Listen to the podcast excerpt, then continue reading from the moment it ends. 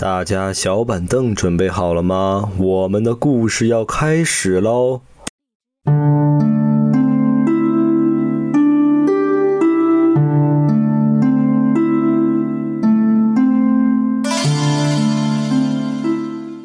！Hello，大家好，这里是黑鲨电台，我是小王。我是老妖，在这个小王同学的不懈努力之下啊，这老妖啊，终于把这个群给建好了。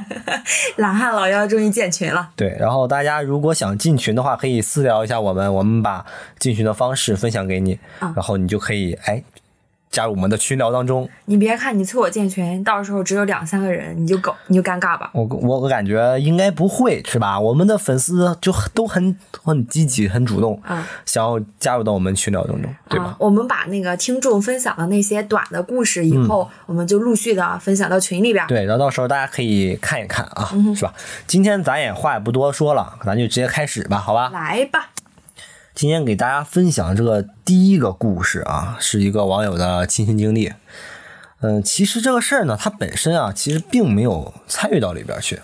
怎么说呢？就是呃，这个事儿呢，是他周围人经历了，真实经历了，但是他自己没有感觉到。你听我讲，你就明白了啊。嗯。他们宿舍呢有五个人，就是加上他五个人，五个小姑娘啊。是宿舍里边那个床铺呢，是属于那种上床下桌。你这住宿条件挺好。对，非常非常哇塞！就我们宿舍当时就是上床下桌，就挺好的。但是唯一就是说，你要上下铺的上下床的时候会有动静。一般你晚上要起夜的话，可能就会把别人吵醒。啊，他那个铁对嘎吱吱的那种。对，所以呢，他嗯，所以说一般的话，你晚上上下床就得清很小心，是吧？之前这一天呢，就是他早上醒来了，就是昨晚睡得特别好。为啥呢？说他晚上呢，从熄灯到第二天早上晒太阳晒屁股，也没起来过，所以他晚上他那个睡的就是精神饱满，心情也不错。一边穿早上他一边穿衣服，一边跟宿就舍友聊天啊。然后室友就跟他说：“你昨天晚上你那么晚起来上厕所，你也不开个灯啊？”他就有点懵。他说：“我昨天晚上从熄灯一直都没起过夜呀，我我没起来上厕所。”对啊，他不睡得他就很奇怪，然后他有点懵。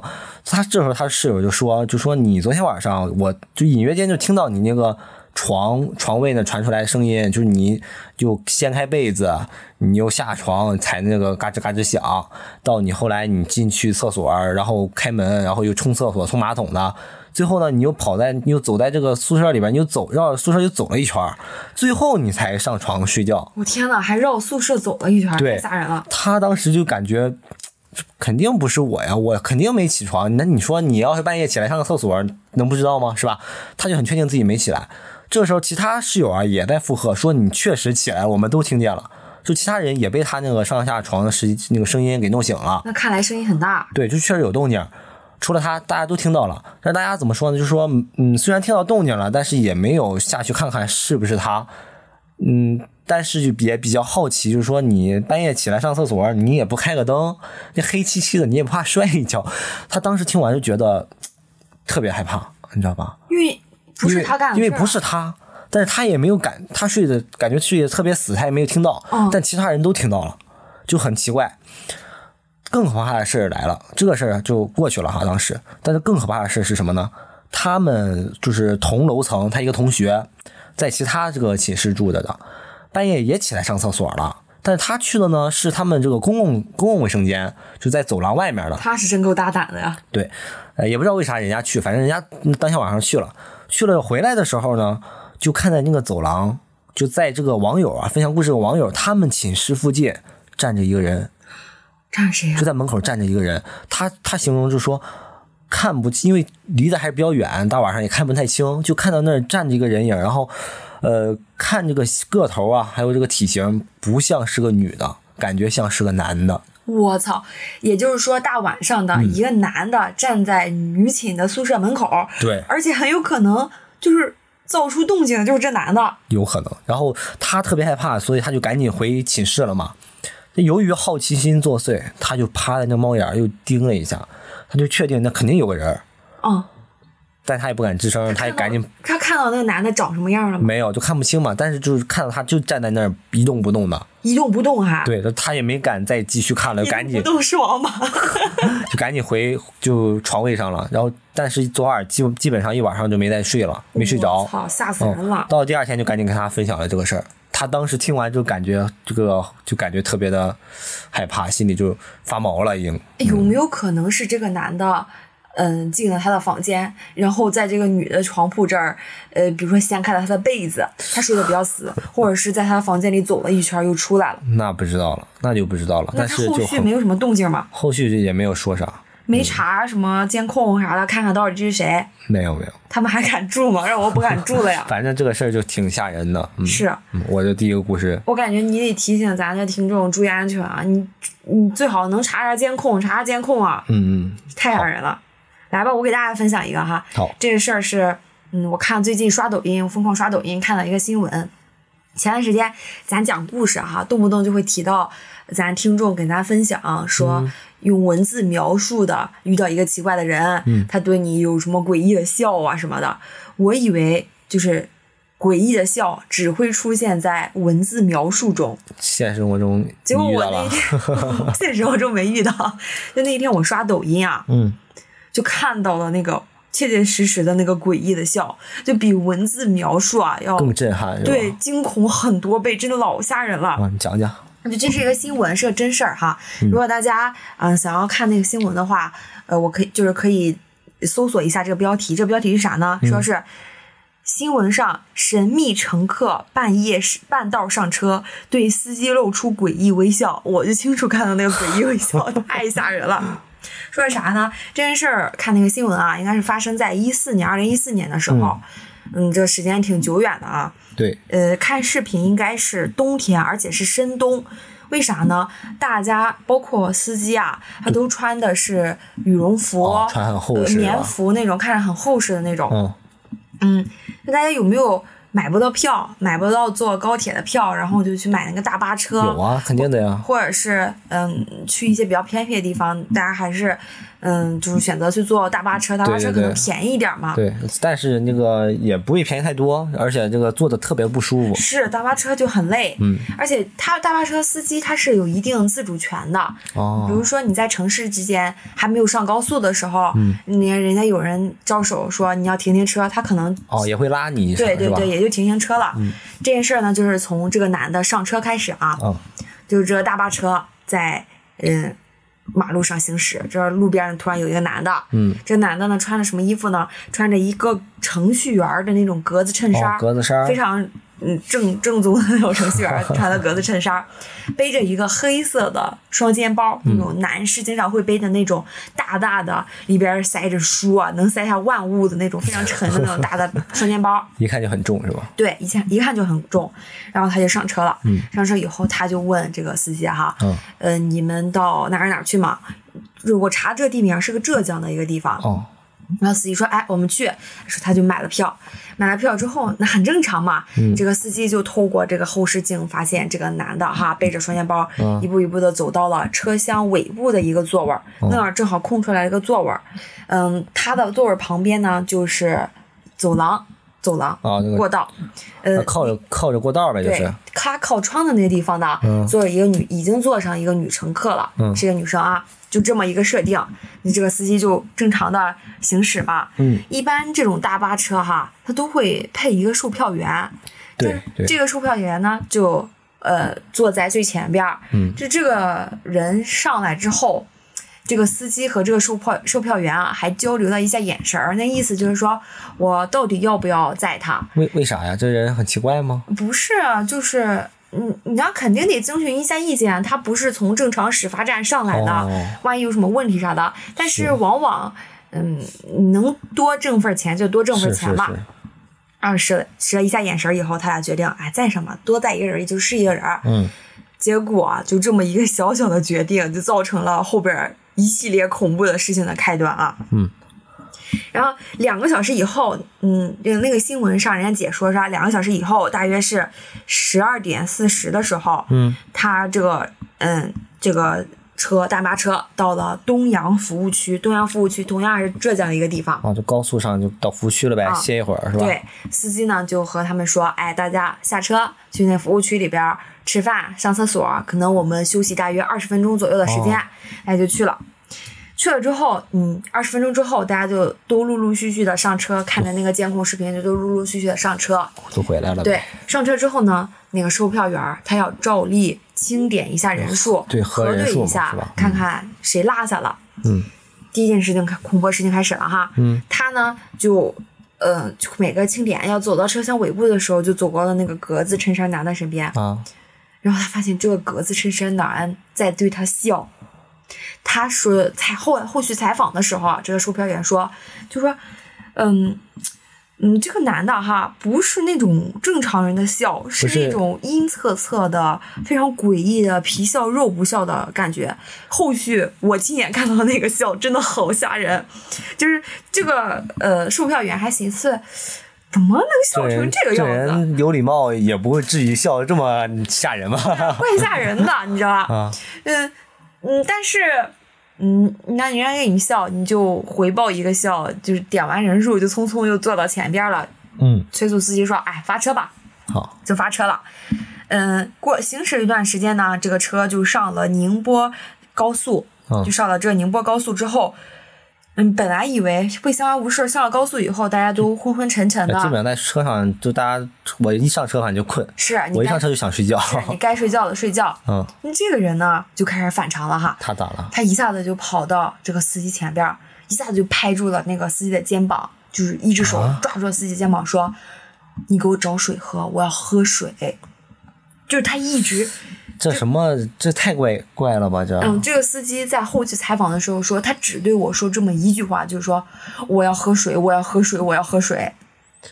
然后这个司机和这个乘务员对又对视了一眼，那而且车里乘乘客这个时候也开始有点醒了哈，嗯大家都理解不了，有点懵啊，就是这高速上这找司机不太合适吧？多危险！对啊，高速上又没到服务区，而且刚离服务区没多久，你这是想干啥呢？他刚才干啥去了？对啊，嗯，这人说这个司机呢，这个乘务员就马上站起来了哈，就安慰他说：“你快点儿上后边去坐着，你在这车上来回走不安全。嗯咱到了服务区以后，你就下去喝水就行了哈，别急，坚持一会儿。”然后这个人呢也听劝，也听劝，就嘟嘟囔囔的又走到了他那个位置上坐着，但是仅仅过了十分钟。后车厢突然一阵声嘶力竭的叫喊声，是谁在叫喊？本来就乘客们呃可能就又开始昏昏入入睡了哈，突然乘客这时候所有乘客都醒了，嗯就是像你这样问问问题，就就谁在叫喊啊是？谁？看看是谁在那？对，就回头。你就发现这个就是那个穿格子衬衫的那个男的，这个男的呢就在那儿大声的叫喊说：“停车，我要喝水！”就是那种非常大的声音。他是不是得啥病了呀？然后这个司机呢，就呃透过后视镜见这个男的开始起身，又朝他走过来了。他呢就有点紧张，因为他觉得这个男的可能有点精神有点问题啥的，嗯所以他有点紧张，他不想让他靠近他。那乘务员赶紧拦一拦啊！是，所以这个乘务员马上就站起来说，就问那车厢里边儿，哎，谁有水啊？给他一瓶呗。嗯，果然，这车厢上也有好心人。人家前座，他前就这个格子衬衫男生、前座的这个男的，就给他递过了一瓶全新的未开封的农夫山泉，就递给了他。嗯，这个男生的刚刚说了，他的靠窗的这个同行的这个同伴儿，嗯就是和他一起坐的这个人女生，嗯也递给他一瓶水，这样他就有了两瓶水了嘛。是啊，在那应该众目消停了吧？对，在众目睽睽之下，这个人打开瓶罐，咕嘟咕嘟咕嘟，没几口，这两瓶水就都下就下肚了。嗯，下肚之后，这个男的也安静了，就又坐下来了。嗯，又坐下来了之后行为也，太怪异了。大家就觉得那可能就是安静了吧啊，大家都长舒一口气。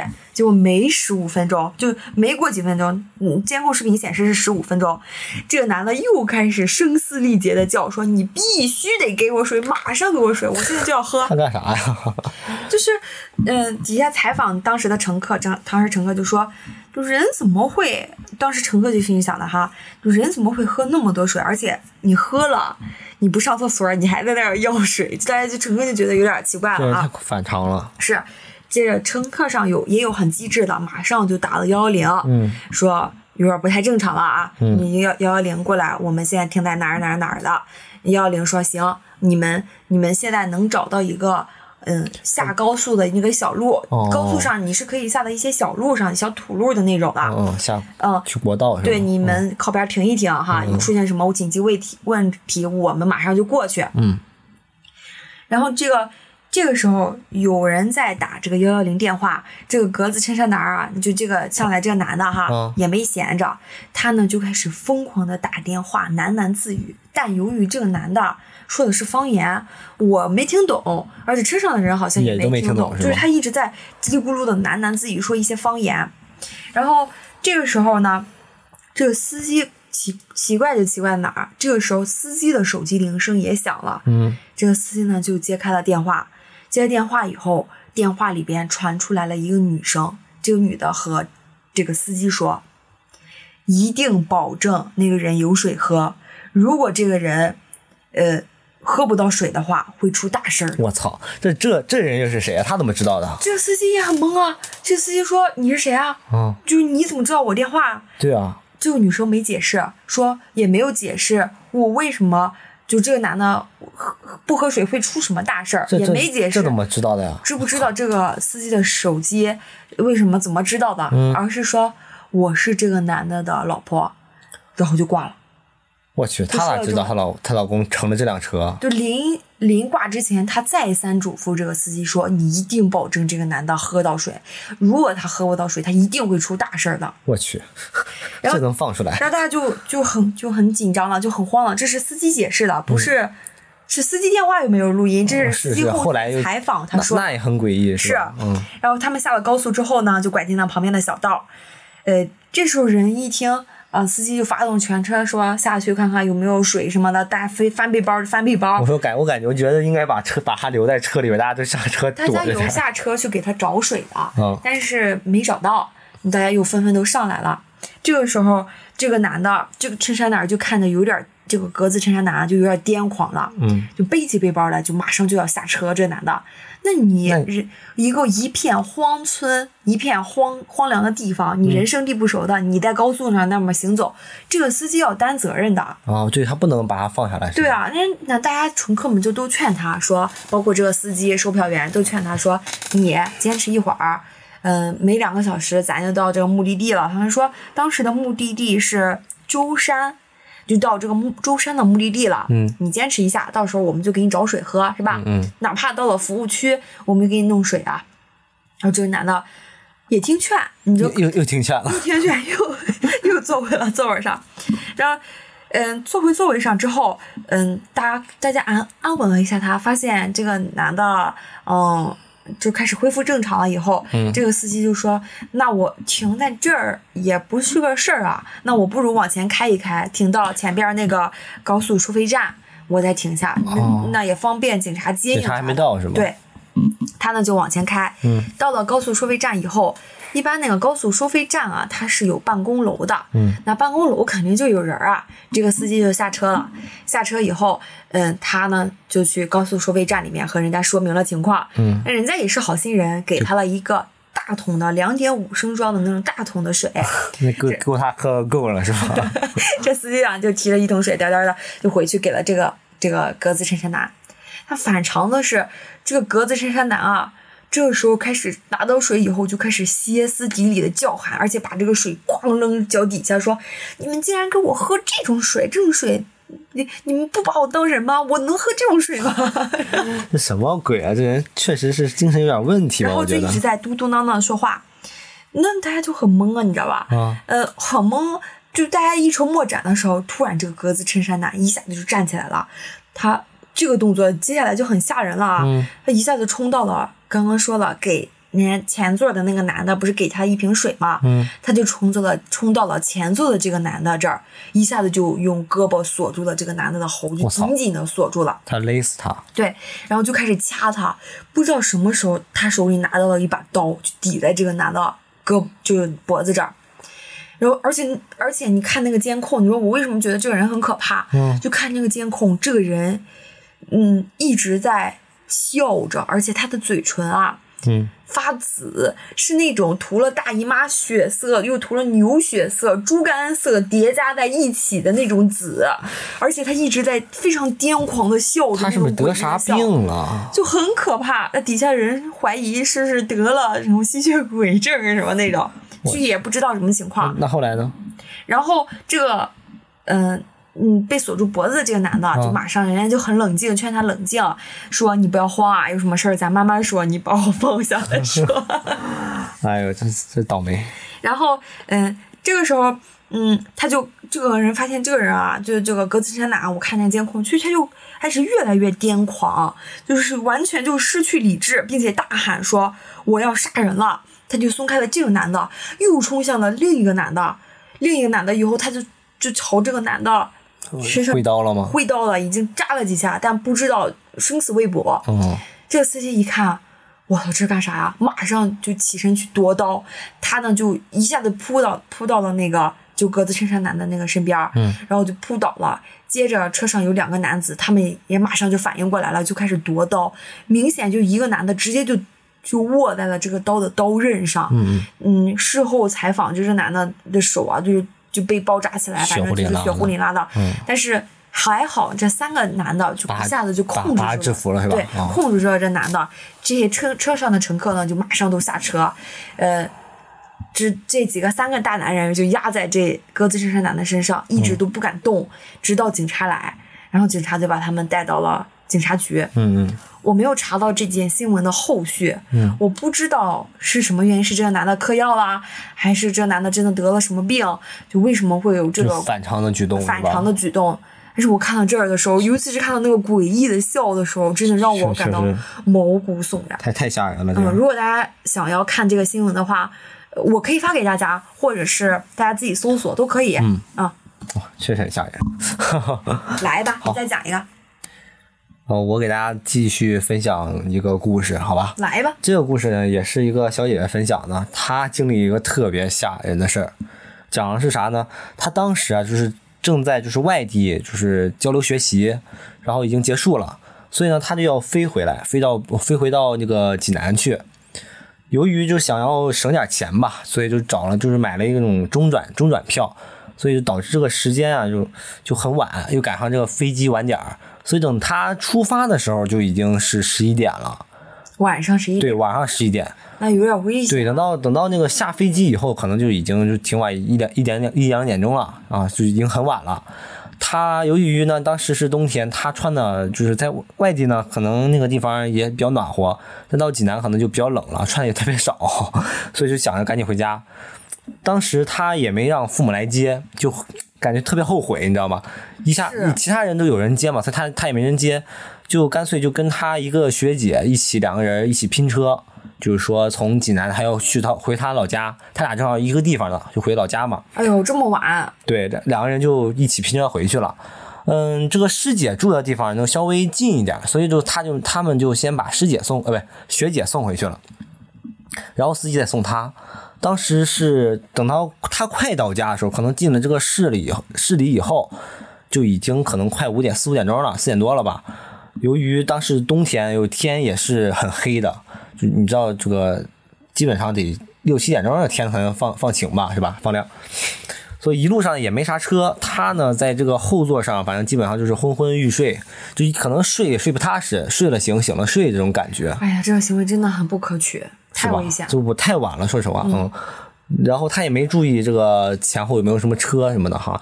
等到等到快到了，就是他家可能是就在一个医院的附近吧，所以他就当时想着是说让这个司机啊给他停到医院那儿，他就自己溜达回家了。在这之前，他也跟他妈联系了，说你的几点我可能几点会到了，你到时候在家里家楼下门口等我就行，不用也不用去医院等我接我，你在家楼下等我就行了。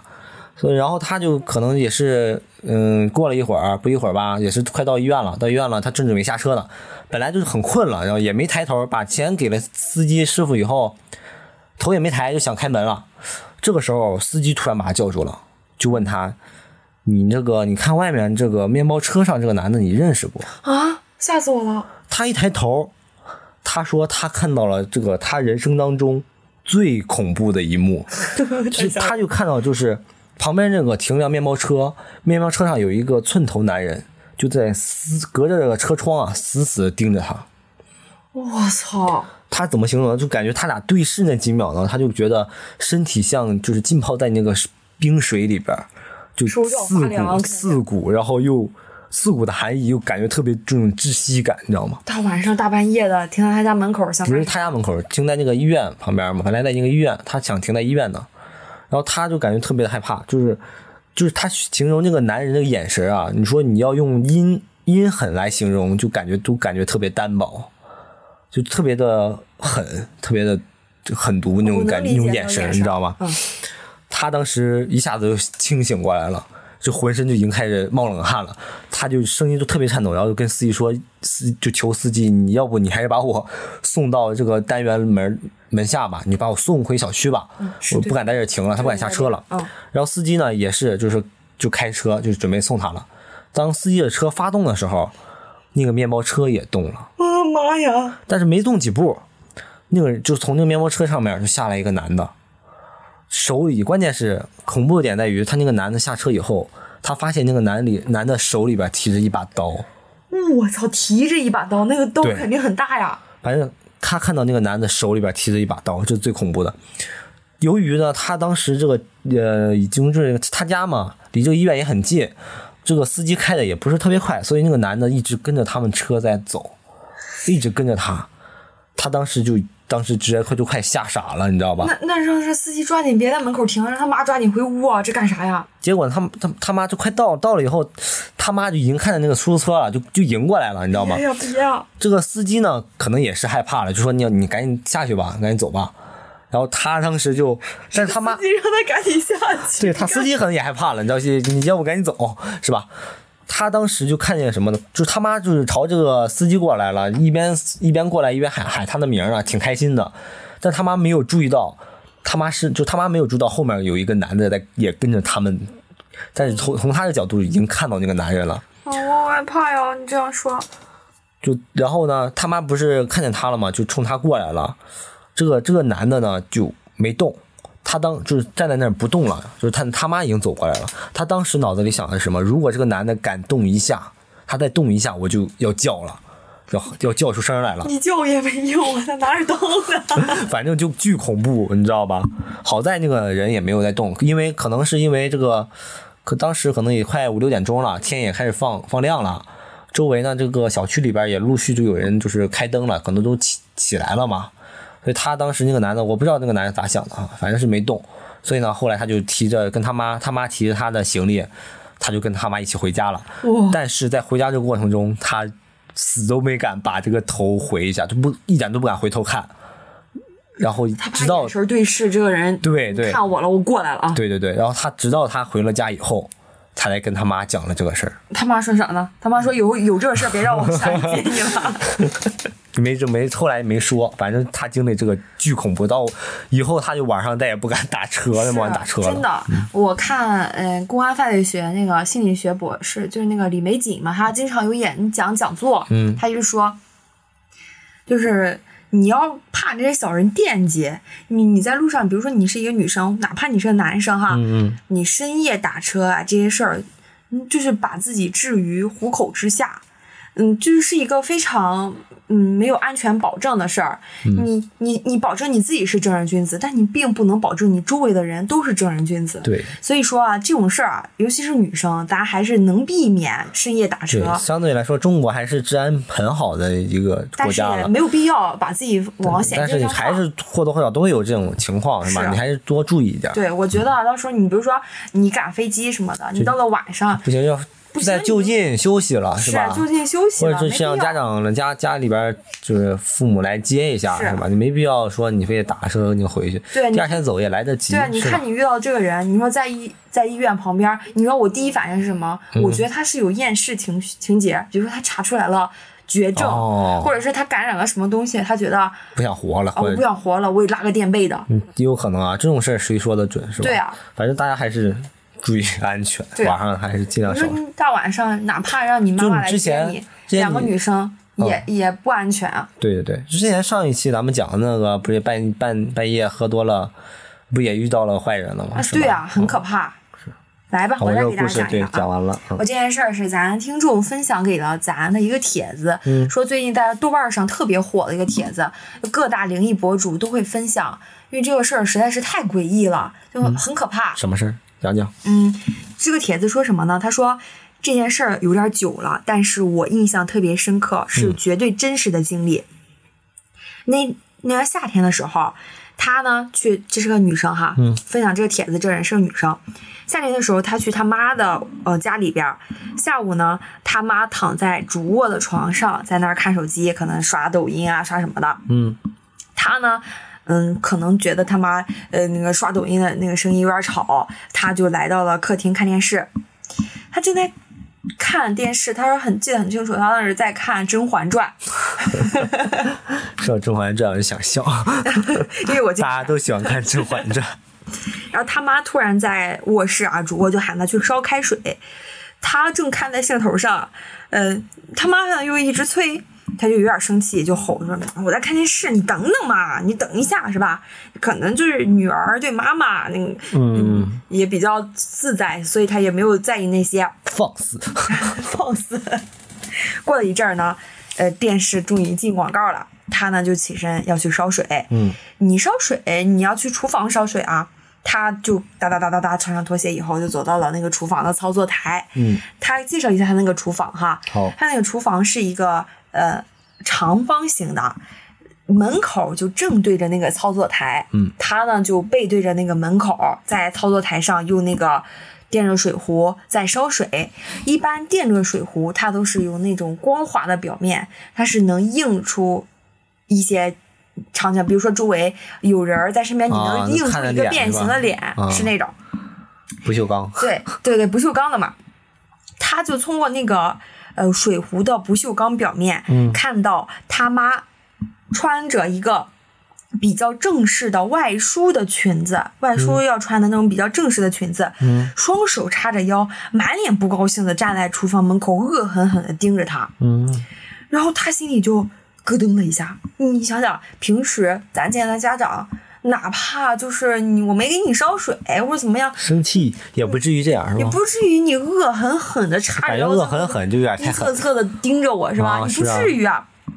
我不就是看了电视，耽误一下烧水嘛，也不至于这么生气啊。嗯然后他呢，又怕他妈是真的因为这个事儿生气了，嗯他就看仔细看了好几眼那个水壶的那个反光，啊就是他确定哈，就是他妈，就站在门口非常生气的叉着腰垮着脸，呃，就一直注意阴恻恻的就狠狠的盯着他。嗯嗯，他呢就没敢回头，你知道，他没敢回头，他就一边就试探的说，他说：“你看啥呀？你还怕我往里边吐口水吗？”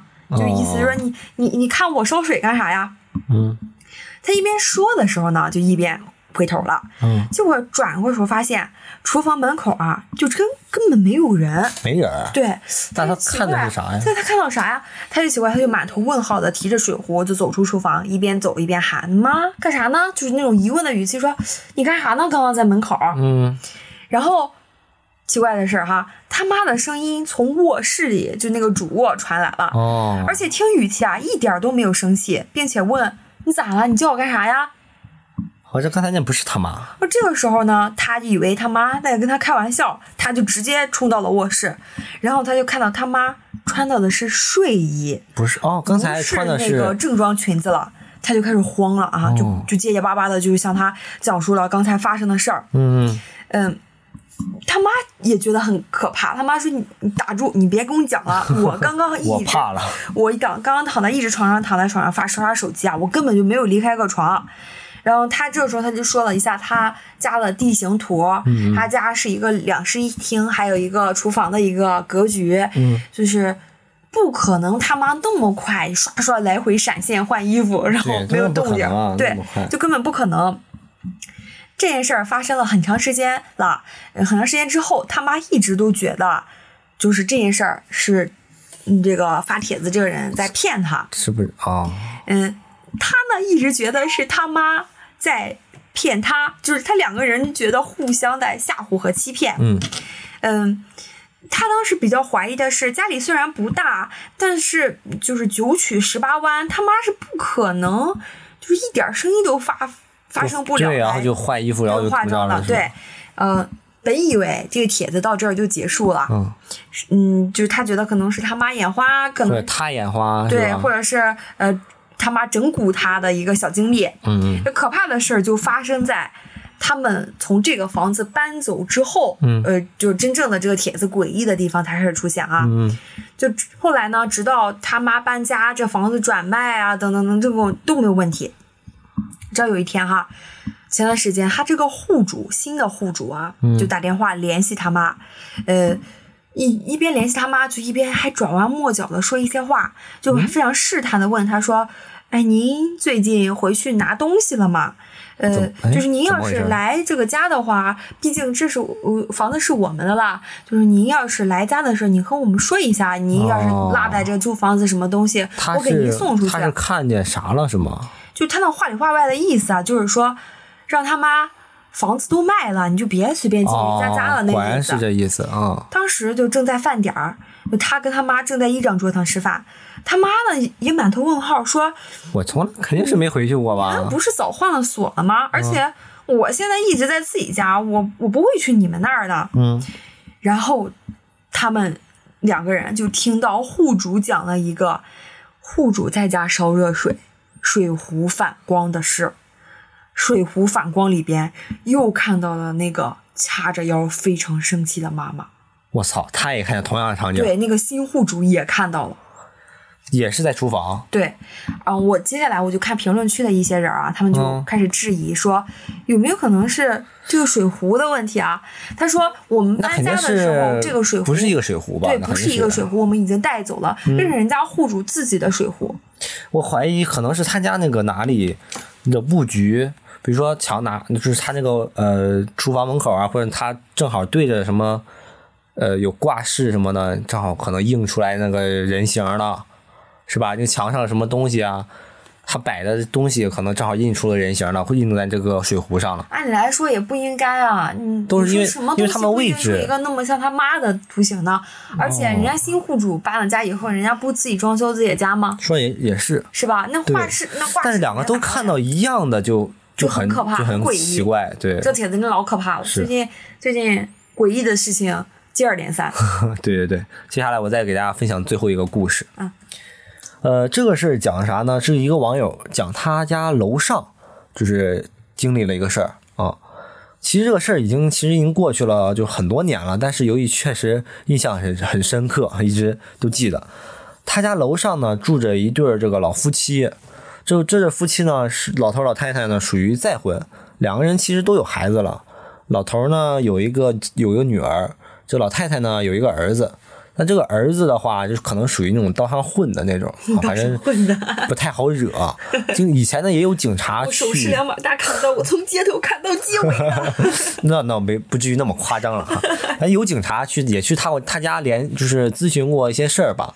去楼下这家，对，就去这个网友家也去就问有没有听到什么什么什么动静啊什么的，具体具体什么事儿也他也没没说没细说。嗯，呃，这就是简单就是介绍一下这个情况吧。就他家反正是他楼上啊，经常会有那种很吵闹的声音，比如说什么打架呀，或者是扯着嗓子唱歌这种事儿。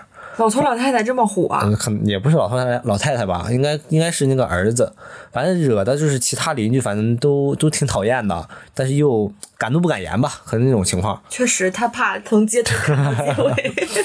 对，然后简单给大家介绍一下这个背景啊，接下来就是步入正轨了，接着讲一下这个故事啊。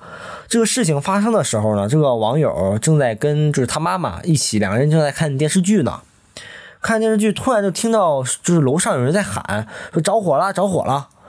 他俩就也没太当回事，因为经常就是楼上可能奇怪啥声音都有，所以也没太在意。过不一会儿呢，就听到楼下又有人喊了，说杀人了。这个时候，他和他妈妈两个人就感觉就是可能真的出了什么事儿了，一会儿着火，一会儿杀人。对，然后就就探起头往外看，就去窗外看了，然后发现窗外就外面确实躺着一个人，躺着一个人。当时他妈呢，就也是就直接打电话报警了。嗯，警察一听这个地址，说：“哦，你这个已经派人去了，幺幺九幺二零都去了。”他妈一听幺幺九，然后一一想，刚才有人说着火了，就就往外我楼上一看，确实已经开始冒，就是有浓烟滚滚了。我想知道地上躺的人是谁呀、你听我接着讲，嗯，浓烟滚滚了，然后他俩呢，就他们一家不是一家三口，就就一起跑，赶紧跑出去了。事后呢，就是通过这个邻居，就是才聊聊天嘛，就是知道真相是怎么回事呢？就当天啊，这个楼上这对夫妻吵架了，吵架了，老太太对吵架了老老头老太太吵架了，吵架了。这个同楼层的邻居呢，还过来劝，反正就劝劝啥的。然后这个老头呢，冷不丁的说了句话，说以后可能见不着了。为啥？就反正冷不丁说了那么一句，然后这个邻居还就还安慰他说你你别瞎说什么的。后来邻居走了以后呢，他俩还是继续吵个不停，就老头老太太还在那吵。这个老头啊，可能是动了杀心了，就把这个老太太给闷死了，拿枕头给闷死了。闷死了之后，他这个老头就把这个煤气给打开了，就把这后来一点一把火点了，点了以后，一家都是混蛋。点了之后，老老头儿怎么那个儿子是老太太的儿子，哦哦哦哦，这个老头儿就点了火之后呢，就是这个就给就是可能也是这个把这个老老太太尸体给烧了嘛，然后这个老头就跳楼了，可能就摔地上就直接就摔死了，自自自杀了吧，可能是。这个事儿呢还没完，就当时这个幺二零来了以后，确实就是他那个火啊，可能当时也不是很大，反正幺幺九过来也挺快，一会儿没一会儿就给灭了。幺二零呢，就从里边就抬出了一具烧焦了尸体，我就那老太太了。老太太真去世了。对，真去世了，就烧死了嘛。呃，然后呢，这个他们早上出来的时候呢，又发现这个这个老头摔的，可能也是脑浆子啥的都出来了反正挺恐怖的啊，场景很恐怖。细细节，一会儿我还得吃饭。这之后呢，恐怖的点在后面。后来这个事儿啊，这不是反正也是折腾了一段时间之后，这个网友说，他每天晚上睡觉的时候，不管几点，他总是能听到，就是传出来，就是楼上传出来声音，就是能听到特别清楚的争吵声音。楼上老头老太太不是去世了吗？对还有声音啊。但是他就每天晚上都能听到，就是就是老头儿老太太吵架的声音，偶尔呢还会夹杂着老老老头儿不对老太太老太太那个儿子的声音。哎呀妈呀！就这个声音呢，就是持续了每一个月吧，大概他每天晚上都能听到。然后偶尔呢，他那个声音就是里面谈论内容呢也会变。反正他之前也听到说，可能是根据什么房产啊，有关房产的事儿，后来也也声换来换去，内容还会变。对内容还会变。我天呐，这个主要是这个声音，反正也持续了挺长时间，就很就很，他当时就觉得很吓人这个事儿。嗯，就这个网友是独居吗？给咱分享的这个，没有，他跟他爸爸妈妈一起住。他爸爸妈妈他当时很小，他当时可能就十几岁嘛，上初中。哦，他不一定但是现在说这个对也记也记不太太详细，但是确实记得这个事儿，因为他现在分享故事的时候，他现在已经是就已经大学毕业了，嗯，已经很长时间了，我天呐，就这么个事儿，嗯，大家感受一下。哎，有没有可能是他那么小，呃，给他造成了心理阴影？有可能，他这个就比如说这某一方面，在这一个月之内，他这个精神出问题了，有可能，他给，自己加了戏，然后因为他那个以前也经常吵架嘛，可能也听习惯了。是真是，你说一个小孩儿，咵一个人掉下来，你肯定是有心，多少是心里感到很可怕对这么这么大的案件，这么大的事件是吧？对对，这多少可能会有点。我觉得他需要一个催眠，一个心理干预，专业领域 已经过了十几年了，我估计也没啥事儿了吧。是我这个故事就分享完了。啊。你今天的故事结结束了，对对对，我？还有一个啊，我给大家来个简简短的啊。OK，咱第一期的时候，前几期吧，都说那个独居女性独居的事儿发生的事儿，啊，这也是有一个咱听众给咱分享的。嗯、你记不记得咱前几期曾经说到过一个女生，她呃去兼职啊，以后遇到兼职那边有个有那个人不太正常的那个事儿，嗯你可可能没啥印象了。嗯，咱听众有印象可以往前翻翻，嗯前几期说过的。啊，他说他这个事儿比我分享那个故事更要可怕，因为这件事儿是有后续的。好，你讲讲。他说发生，自从发生这件事儿是持续非常时长的时间的，嗯就不是一瞬间发生的事儿，而是持续了好几年，这个恐惧一直伴随着他。这件事儿发生之后呢，他辞去了以前的工作，呃，即便是已经呃这件事儿已经很多年。现在发生很多年之后了，嗯，他还是给他造成了一一一些谨小慎微的一些行为和习惯，就比如说哈，他点外卖啊，从来都是留男生的名字，嗯，呃，什么各种 A P P 啊，他也从来就是不填隐藏了自己真实的身份是吧对真实的就是性别啊，然后也不会用同一个名字，呃，年龄啊、生日、地址更是从来都不会写，而且他这个手机定位啊也是常年关闭的。嗯嗯，我说你为什么就这么谨慎啊？一般人可能，呃，也就是点外卖的时候写个男生名字，不会这么谨慎啊。对。他说经历啥？他说：“你听我说这个故事以后，我感觉你也会谨慎起来。”就他说，这故事听得我都起鸡皮疙瘩。嗯他说啥呢？照照常理来说哈，他大学的时候，像前前段那个故事也提到了，嗯大学，嗯、他是个美术学学院的学生，嗯嗯，他呢，嗯，勤工俭学，然后就加了一个群，想去当家教，没，他就在网上发了一个帖子，说哦我是某某某美术学院的一个知名美术学院，去教人画画对，呗。如果大家想要就是画画，可以联系我什么的。啊他也附上了他的微信，你一般是微信就是一个电话号码嘛。他以为有人会加他的微信，但实际上并没有。嗯，没一会儿，他接到了一个陌生电话，哦，陌生电话他电话联系了。对，是一个男的声音。嗯这男的说呢，说啥呢？他说他闺女啊，现在上小学一年级，嗯但是这个画画画的特别差，一窍不通，就希望他能给他培养一下他的艺术细胞，他是这么说的。然后这个女女生呢就满口答应了，然后说，他说那这男的说你什么时候有时间啊，来我们家就是试上一节课。嗯然后这女的说，我什么时候都有时间。那男的说，那这男的也有点反常，按理来说，你上这种画画课哈，嗯，你一般都是周六周天。这男的说，那你明天来吧。就工作呃工作日的明天那小孩不上学吗？对，他就很奇怪。那他其实他当时也没有想什么，他就觉得自己有了第一份工作，还是挺开心心的他还呢专门去买了个小个儿的洋娃娃，准备送给这个女生，就讨好一下关系嘛，师生关系。他呢就认真的备了课之后，第二天就顺着那个地址，他就加了那个男的的微信。嗯嗯，顺着那个地址哒哒哒就去了。去了以后发现离他这个学校这个地方挺近的，哦，是一。些老式有一个老式小区。他就爬上楼梯以后，我想上一个节目哈，上一期也是老师小是，区，就他说就很像他经历的这件事儿，嗯所以他要跟大家分享一下嘛，就非常像我讲的事儿。嗯，然后这个门啊是虚掩着的，这么像，非常像。不又是上一个那个男的吗？他他进去之后，他闻，就他没有进门之前，他就闻到了浓烈的熟食物品发就臭之后的那种酸臭味儿，就一股浓烈对那种味道。，而且就是有一一阵风吹过，那个门啊就渐渐的打开了。打开之后，他并没有像我们上一个故事中说，那个人看到有个人在那儿闪着红光，啥的都没有。嗯他是看到，嗯、对门儿，它的正对门儿有一个大镜子，就是放本来是放沙发的地方有一个大镜子，映过那个镜子呢，这个镜子反射出角落里边有一个沙发，嗯沙发那儿坐着一个男人，一个胖胖的男人。嗯，身高具体他说他没有看出来到底是有多高，但是这个男的穿着一个已经洗的发黄的、泛黄的一个跨栏老头背心儿，啊，然后秃头，非常油腻，就油腻大叔，对坐在沙发上低着头在那儿喃喃自语，在那儿说什么东西。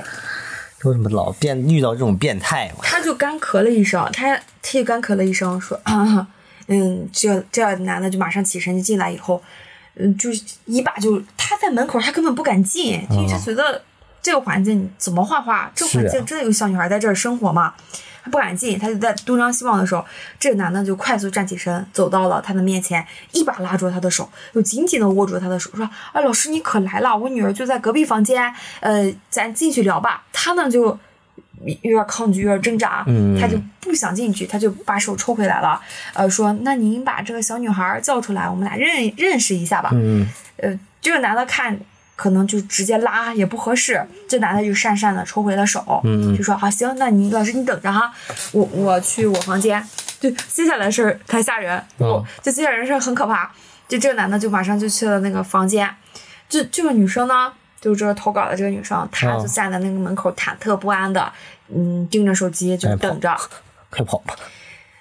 过了很长一段时间，这个隔壁房间的门吱呀打开了。他说他看到了今生这辈子最恶心的一幕我，我我我我有点想到了是什么，你接着讲。就是这个男的穿着一个小女孩的衣服果然，站在门口，果然，而且非常快乐的朝他跑过来，说：“啊，姐姐你来了！”还装出那种小女孩的声音，说：“哎姐姐，你来我一想到了，太恐怖了，然精神后还要分裂了吧？这还要拿他的，拿给他的他的那个小玩偶。玩偶是吧？嗯，嗯，这个女生呢，一看就大惊失色，这精神病是，就把那个玩偶往他的身上一扔，赶紧跑。就是他咱这投稿听众就马上就哒哒哒下去了，下去以后，索性这个人就没有追下来，他就回到了回到了他的学校，嗯，呃，回到学校以后，呃，他就和他的一几个好朋友、好兄弟、师哥师姐们就说了，是听的里边有几个男生，这男的就非常的生气，男的说，嗯这。这个老变态，这老色批，不知道干啥呢？哪儿和我说哪儿，我去打他。我们几哥们儿几个打他一顿，然后他就吓唬人。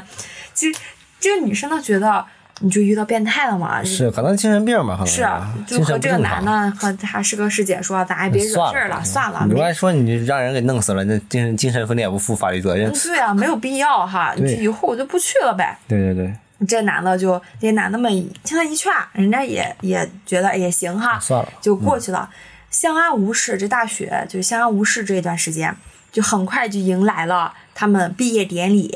毕业典礼，他想请他周围这几个非常好的朋友们就聚餐。嗯，聚餐的时候又发生了一个奇怪的事儿啊，就聚餐临走了，那肯定要互相送一些离别礼物。嗯，呃，一般这离别礼物也不见得有多贵重，但大家都很用心，可能会用一些彩纸包裹住。嗯嗯，很多他就是送给了他很多，因为他做东嘛，所以大家都给他送礼物，就送给他说就十几件儿，就一大堆堆在那儿。他呢就把这十几件礼物就都哒哒哒哒包回了宿舍，想拆开看看是什么礼物，很开心嘛。在拆的时候，他突然拆到了一个小盒子。嗯，这个小盒子，他拆开以后发现这里边只有一张纸条，还有一个小娃娃。写的啥呀？就是就是他看这个小娃娃，就是感觉怎么这么熟悉啊？这小娃娃，他仔细一瞅，这不就是那天我要送给那个小女生的那个小娃娃吗？我靠，又给送回来了。而且这儿有一个纸条说写的啥？：“谢谢你没有让这些大哥哥们来打我。我操，这他这都知道。”就很，他就感觉特别的，就是呃可怕，就感觉毛骨悚他然。他怎么知道的？但是他就马上把这个东西都扔了，扔了。他怀疑哈，会不会这个小娃娃身边有摄像头，或者怎么样的？可是这娃娃不是他送的吗？这你那个人不又作为礼物送过来了吗？他就觉得有可能这个娃娃上有摄像头，可能那种隐隐形摄像头，可能那个变态正通过这个娃娃秘密的观察着这个。我是这样，你看，他当时不是回来之后找那些哥哥们，他不知道这个事儿是怎这个男人怎么知道了，但他当时觉得这个娃娃也有可能上面有摄像头。哦，所以他怕这个动过手脚，赶紧对，扔了是吧？他就丢了哦、那，是包包括这些礼物，他送这个整个小礼物，他都丢了，整个都丢了。而且他他当时也没有觉得特别的害怕，因为刚刚说了，他是毕业了，而且他那时候已经签了一个大公司的 offer，马上要搬去其他城市工作了。嗯，他觉得这件恐怖的事儿虽然很可怕，但也就到此为止止了是吧？嗯，嗯，他就搬去了那个城市。嗯，毕业之后就顺利的搬去那个城市，租了一个房间。租了这个房间之后呢，一开始非常的正常。嗯，你到了一个新公司以后，你可能多少有点不适应，但是你也是正常的上班下班，可能心理压力有点大，但一切都是一些正常的刚大学生毕业要面临的问题。因为他租的这个小区啊，治安比较好，所以他并不担心有什么安全问题，他只是面临一些工作上的压力。嗯，有一天呢，就奇怪事情就发生在这儿哈。有一天他突然啥啥事儿？呃手机收到了一条好友申请，就微信上一条好友申请。嗯，他他设置了，就是陌生人添加他的时候需要通过申请啥的。他呢一看是谁呀、这也不说明来意什么的，就没通过。嗯，就可能就进嗯到了垃圾那个通讯录那里边就没有通过。然后奇怪的是，他没有通过之后，过了两三天，他的彩，就是现在已经很多很大家已经不使用这个短信和彩信功能了，对啊，他收到了一条彩信，就发图片过来对，一个了呗。彩哎，对，一个图片儿，是他住的小区的对面楼，就是就是他他一开始觉得这是哪儿啊？这个图片哈，嗯，但是他仔细一瞅，就是他小区的对面楼的一个对面楼，是说站在他小区楼下拍对面楼，是，就拍了一张照片，就对面楼的一个照片。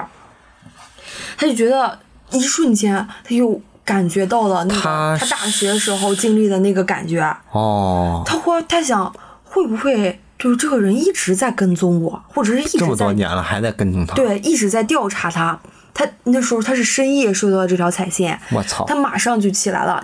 刚刚说了他小区治安治安特别好，他马上就给这个保安发就打电话，就跟物业打电话，嗯说，呃，我遇到点危险一点情况，你派几个保安保安，就是马上来我这儿，就是我我可能遇到危险。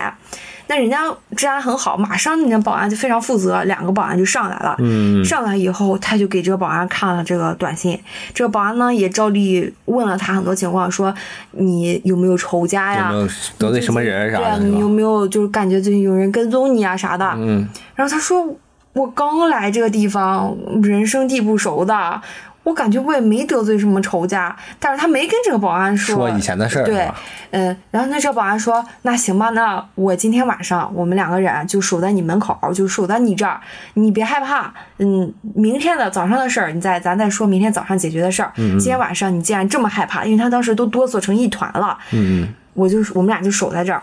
那保安真负责，真不错，对他当时说到的时候就已经是很晚了嘛，嗯这个保安一直就陪他守到凌晨六七点钟，这两个保安交岗，人家才走。哦，那挺好，真负责，对，所幸的事儿，嗯，所幸的是，嗯，没发生什么事儿。嗯嗯他呢，觉得后来和他爸妈商量了，虽然工作很好，但是在大城市又发生了这么一个事儿，人生地不熟的，他觉得很害怕，那就不如就辞了工作，就回去想办法，呃，再找工作嘛，找工作还是简单。嗯，对对，然后这件事就过去了，但一直是他的阴影。这不也不知道那个到底是来源，那那个打个电话过去问问他妈谁呀？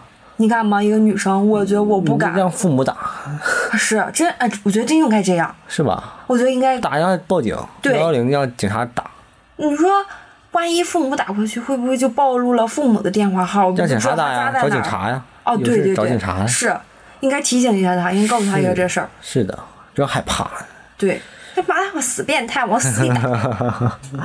那那法治社会我说就应该让大学里边那几个男同学啊，给他一顿胖揍，他就没这点逼事儿了，你知道吗？可能吧脏话，对不起。真性情啊，你是。来吧，到这儿吧。咱就到此为止了，这个故事，好吧？咱今天这个也差不多了。嗯，来说一下咱更新的事儿，咱差不多就是一周更新两个。呃，如果心情好的话，素材多的话，我们就更新三个，一般都是更新两个。是嗯，周六周末更新一期，周一到周五更新一期。对，周六周天择期更新 主要是你懒，不是我不懒，我很主动，但是可能我这个水平有限，每次可能要折腾好长时间，那老妖可能熬不过我。行吧，来吧，到这儿吧。行，咱们拜拜拜拜啊，拜拜。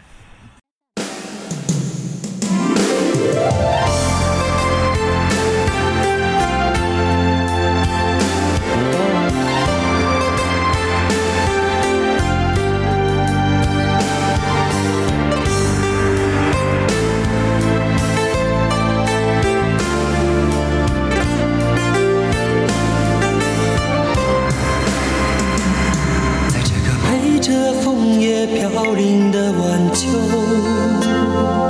才知道你不是我一生的所有。蓦然又回首，是坚强的笑容，那多少往事飘散在风中。怎么说相爱，却又注定要分手？怎么能让我相信那是一场梦？情缘去难留，我抬头望天空，想起你说爱我到永久，心中藏着多少爱和愁？想要再次握住你的手，温暖你走过冷冷的清秋，相逢也只是在梦中。